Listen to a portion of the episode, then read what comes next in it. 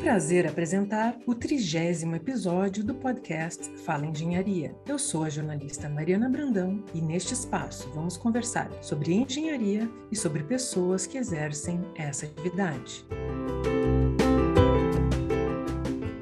Vamos conversar com Luiz Lamb, secretário estadual de Inovação, Ciência e Tecnologia do Rio Grande do Sul. Lamb formou-se em Ciência da Computação pela URGS e é mestre em Computação também pela universidade. Estudou no Imperial College London, onde obteve o título de PhD. É pesquisador de inteligência artificial e machine learning com intensa produção científica, tendo sido um dos agraciados pelo Prêmio Pesquisador Gaúcho 2018, na categoria Pesquisador Destaque na área de computação. Lambe é professor da URGS, onde já ocupou também o cargo de pró-reitor de pesquisa. Coordenou ainda o Comitê Gestor da Aliança para a Inovação, formado pela URGS, PUC e Unicinos. Secretário Luiz Lambe, muito muito obrigada por participar do nosso podcast. Seja muito bem-vindo. Muito boa tarde ou bom dia para quem for escutar em outros horários. É um grande prazer conversar com toda a comunidade da Escola de Engenharia, de tantas contribuições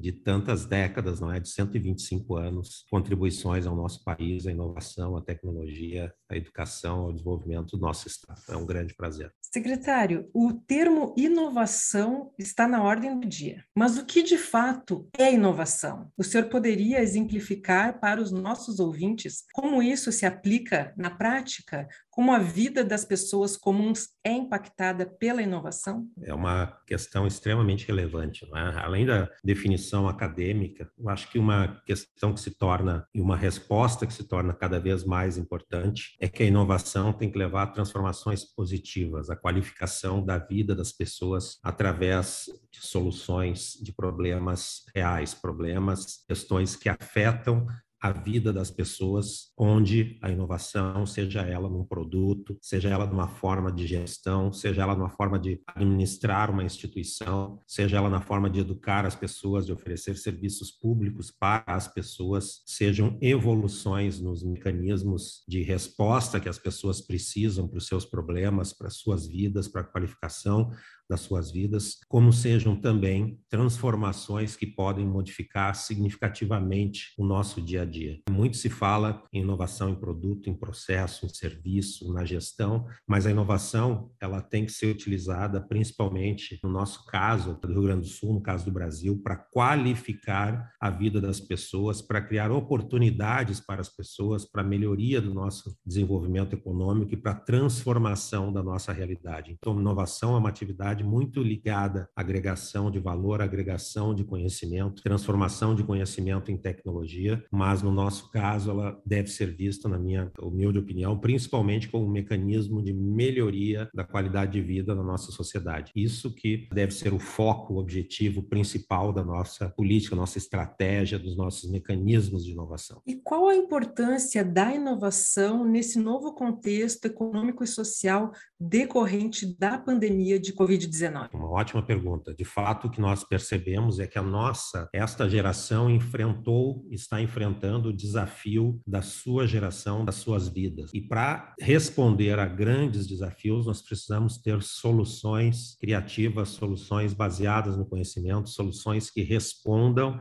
a um problema que é de larga escala, é um problema global. E a inovação, ela tem atuado, ela, pessoas têm atuado no sentido de trazer conhecimento para agilizar as respostas em tempos de crise. Ou seja, nós precisamos, nós tivemos de lidar com desafios que impactam bilhões de pessoas, literalmente, toda a população do planeta foi afetada, mas se a gente for pensar no caso do nosso país, nós tivemos que modificar rapidamente nosso sistema de ensino, nós tivemos que modificar rapidamente a forma como nós podíamos, poderíamos dar respostas à saúde pública e tivemos também que nos adaptar economicamente para uma nova realidade. Todas essas soluções, essas respostas, elas foram e, ela, algum, e grande parte delas tiveram aspectos de inovação, pois elas foram colocadas em teste pela primeira vez. Muitas das respostas que nós demos ao longo dessa pandemia aos grandes desafios que tivemos de apresentar foram respostas que nós esperávamos, que tecnologias que nós esperávamos, que apenas alguns anos estariam disponíveis. Mas no caso da pandemia, nós tivemos que ter uma enorme agilidade na questão de insumos, na questão de equipamentos, na questão do atendimento médico e até mesmo na produção da vacina, uma vacina que foi produzida num período extremamente curto, aí, de aproximadamente seis meses. Todo o processo, desde a concepção até a testagem, até a aplicação, foi um processo que se deu em tempo extremamente reduzido. No passado, se esperava que uma vacina demorasse para ser produzida em torno de 5 a 10 anos. Essa vacina,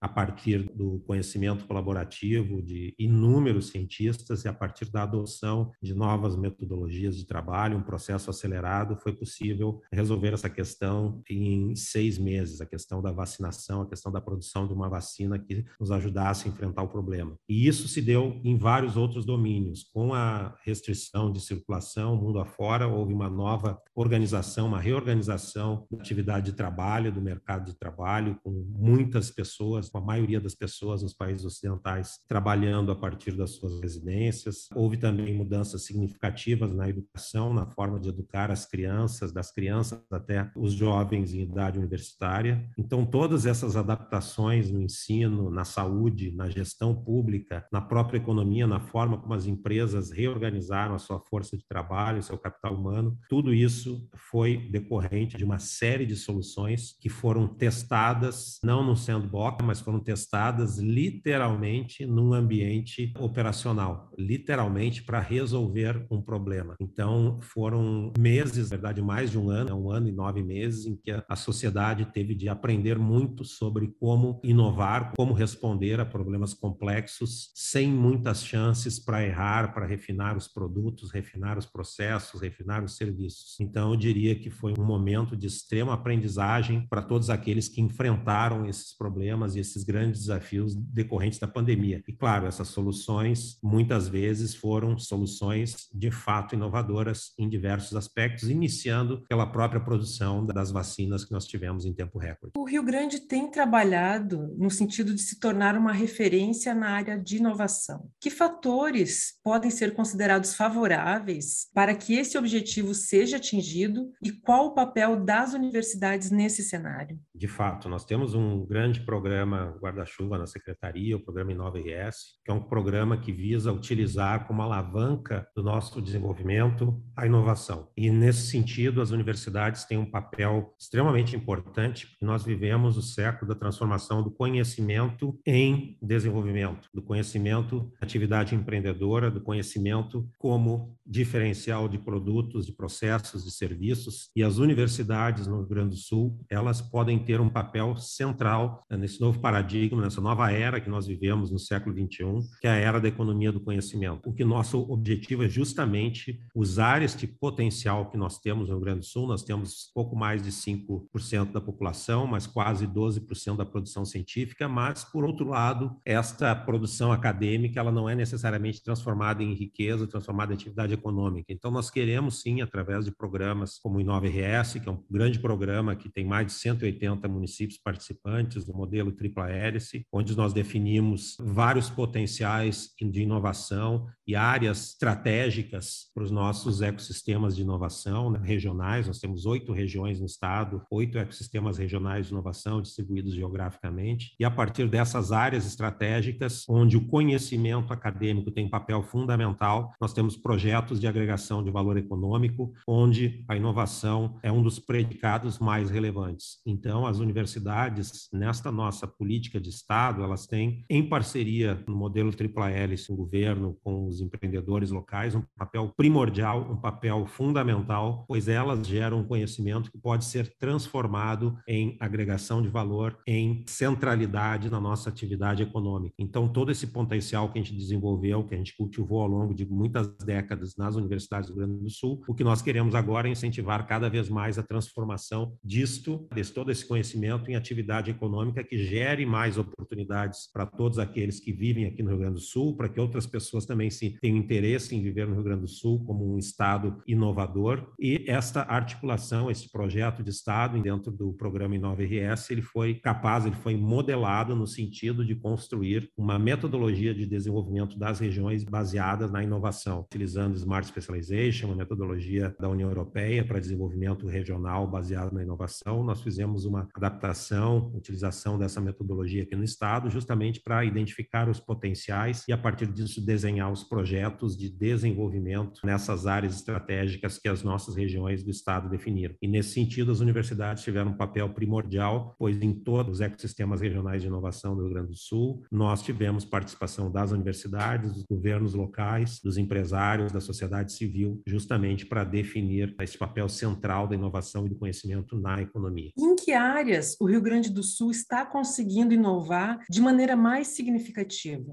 O Rio Grande do Sul, ele tem um histórico, evidentemente, muito forte na atividade agroindustrial, e aí a gente fala tanto na questão da agricultura pecuária, quanto fala, fala no setor eletrometal mecânico. O Rio Grande do Sul tem se tornado uma referência também na indústria 4.0, pelo alto nível de automação. Nós somos e fomos um dos polos de automação, telecomunicações e informática mais pujantes do Brasil, e o Rio Grande do Sul tem atuado nesse sentido de cada vez mais modernizar a sua indústria com novas tecnologias. A área da indústria 4.0, a questão também do agronegócio baseado na tecnologia, tendo em vista a sustentabilidade, e a indústria eletrometal mecânica são setores que têm se destacado cada vez mais. Inclusive, o Rio Grande do Sul na questão da produção, na geração de energias limpas, tem grupos e clusters onde isso começa a se tornar também central na economia, sem falar de toda a nossa cadeia alimentar, desde o agronegócio até a questão da industrialização de alimentos, que passa a enxergar cada vez mais a importância da agregação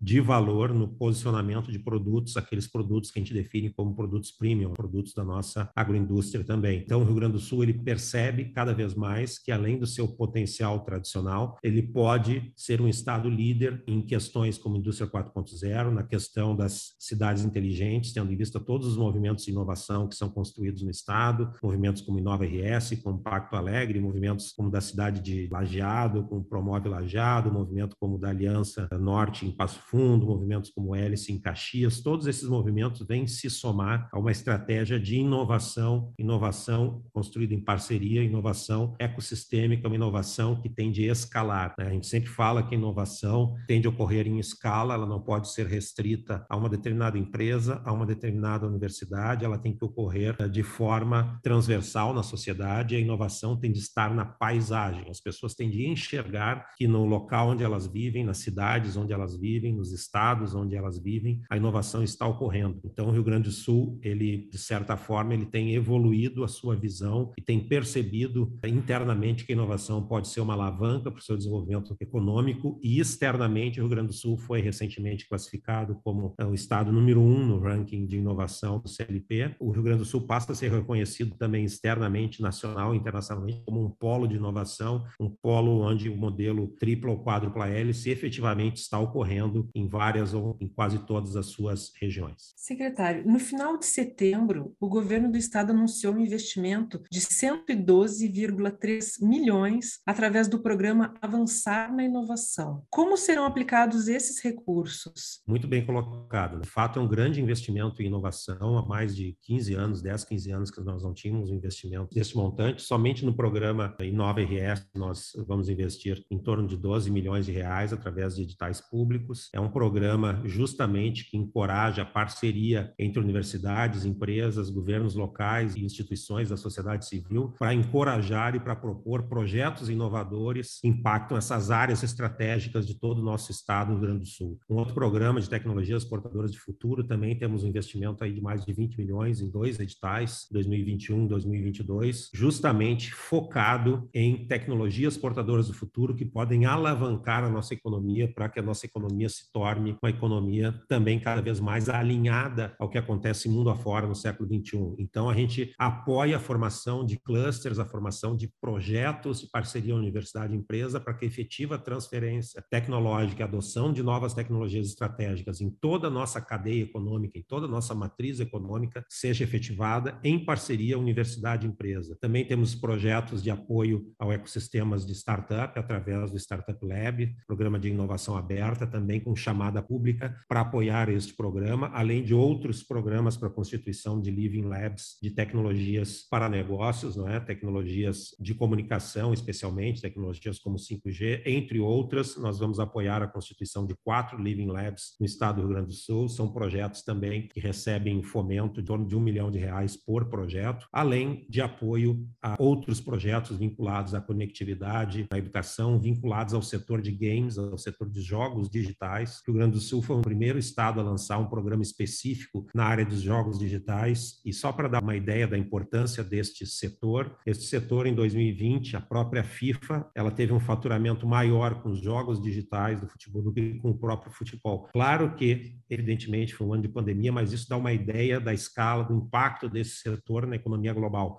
É o maior setor do entretenimento que une a questão cultural, une a questão educacional, pois jogos digitais são aplicados não apenas na questão do entretenimento, são aplicados na educação, são aplicados na formação de pessoas, são aplicados inclusive no setor de, de cultura e saúde. Então nós temos um projeto guarda-chuva que é o programa Inove-RS e todos esses programas recebem suporte do governo. Além disso, nós temos também um suporte através da nossa FAPERGS, que recebeu 54 milhões de investimento do governo do estado, vai financiar redes inovadoras de tecnologias estratégicas, justamente para constituir redes de inovação e tecnologia no nosso estado do Rio Grande do Sul, apoiando setores estratégicos da pesquisa, e também um programa de clusters, que também será um edital eh, da FAPERGS, e ele justamente visa fomentar níveis de amadurecimento tecnológico na nossa matriz econômica, e esses clusters vão alavancar a nossa economia, tendo em vista os últimos resultados tecnológicos e as últimas tendências em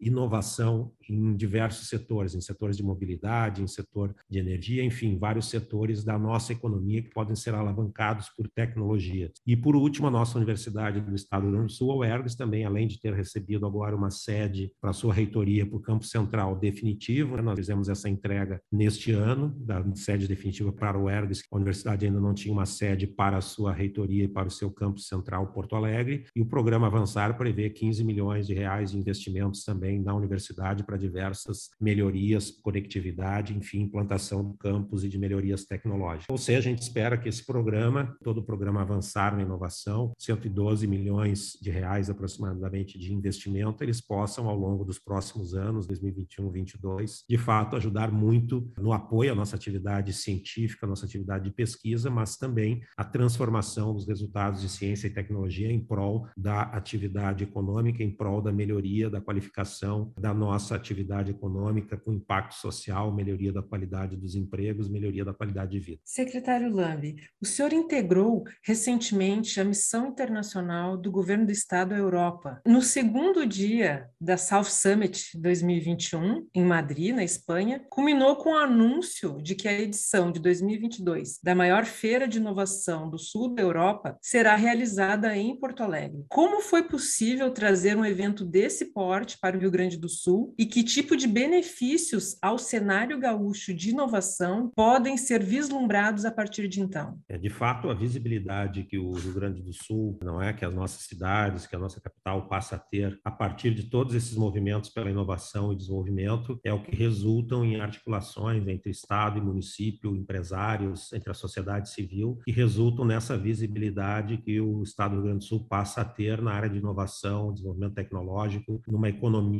onde nós temos as empresas tradicionais, as grandes empresas da nossa economia, grandes players internacionais, também convivendo dentro desse ecossistema. Nós temos um ecossistema pujante de startups, de empresas inovadoras que podem dar uma visibilidade a todos esses resultados da nossa economia, dos novos negócios que nós temos em vários setores aqui no estado. A questão de nós termos eventos de inovação no Rio Grande do Sul com visibilidade internacional é muito importante para que o estado seja visto internacionalmente tradicionalmente também como um polo onde acontecem atividades inovadoras, um polo onde o Estado e as nossas regiões, as nossas cidades todas, né, as nossas regiões geográficas possam receber empreendimentos, investimentos inovadores e o Rio Grande do Sul possa também mostrar-se para o mundo como um local que tem capital humano, que tem pessoas empreendedoras, que tem uma capacidade de gerar inovação, de gerar conhecimento que é transformado em empreendimento, conhecimento que é transformado em melhorias para a sociedade, em melhorias de qualidade de vida através de tecnologias, através de negócios inovadores. Então, tudo isso vem dentro de uma visão que o Rio Grande do Sul está construindo nesta missão coletiva que nós temos de mostrar que o Estado pode ser uma referência em desenvolvimento baseado inovação. Então, a vinda de eventos para cá, a vinda de um evento é extremamente positiva no sentido de valorizar a nossa economia e valorizar toda essa articulação que o nosso ecossistema de inovação vem construído ao longo dos últimos anos e vem também construindo esse trabalho de projeção nacional e internacional do trabalho que se faz no Rio Grande do Sul para que a gente seja reconhecido como um estado inovador, um estado onde a economia está alinhada àquilo que acontece no século 21 nos países e nas regiões mais desenvolvidas do mundo. Secretário Lambe, para finalizar, em janeiro deste ano, o governo do estado assinou um acordo com a Hyperloop Transportation Technologies e com a URGS para que fossem feitos estudos de viabilidade para aplicação da tecnologia no estado, em uma rota entre Porto Alegre e Caxias do Sul, passando por Novo Hamburgo e Gramado, por meio de um sistema de transporte por cápsula para passageiros ou cargas que pode alcançar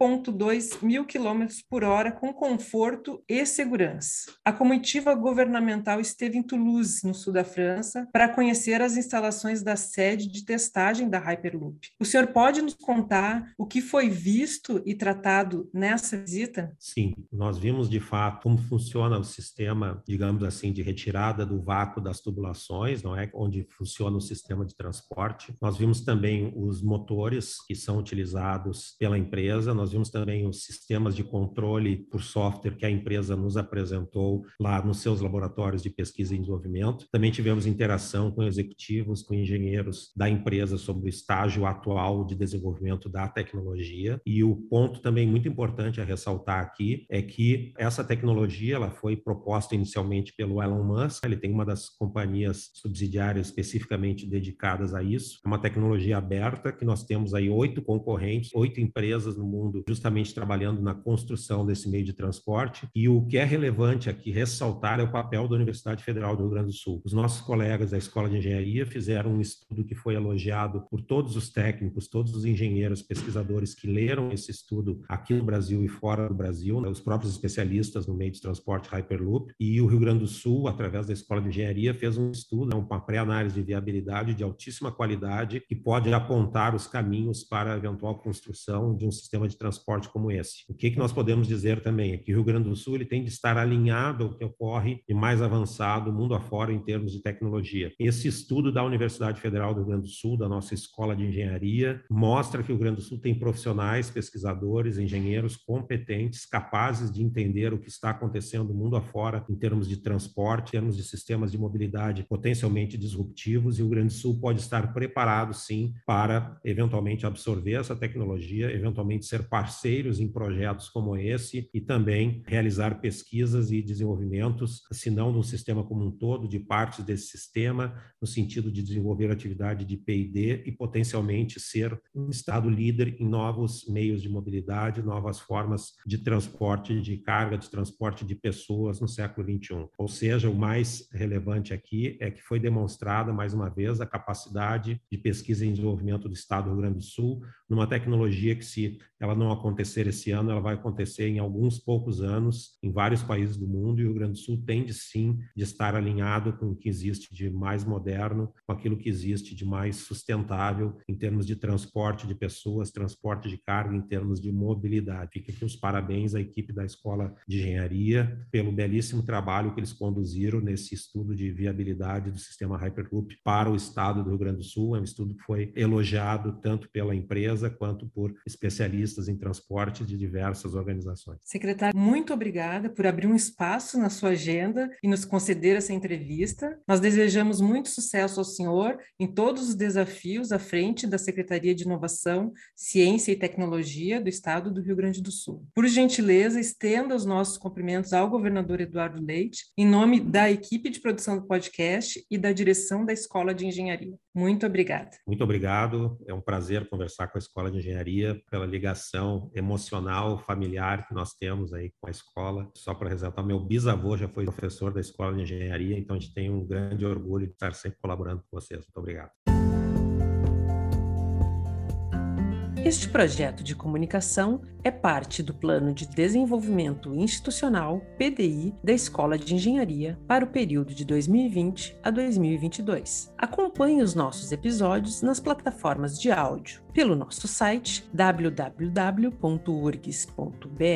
barra podcast Fala Engenharia, pelo Lumina Podcast URGS e assista a versão em vídeo como podcast na TV da TV Engenharia. Muito obrigada pela sua companhia e até o próximo Fala Engenharia.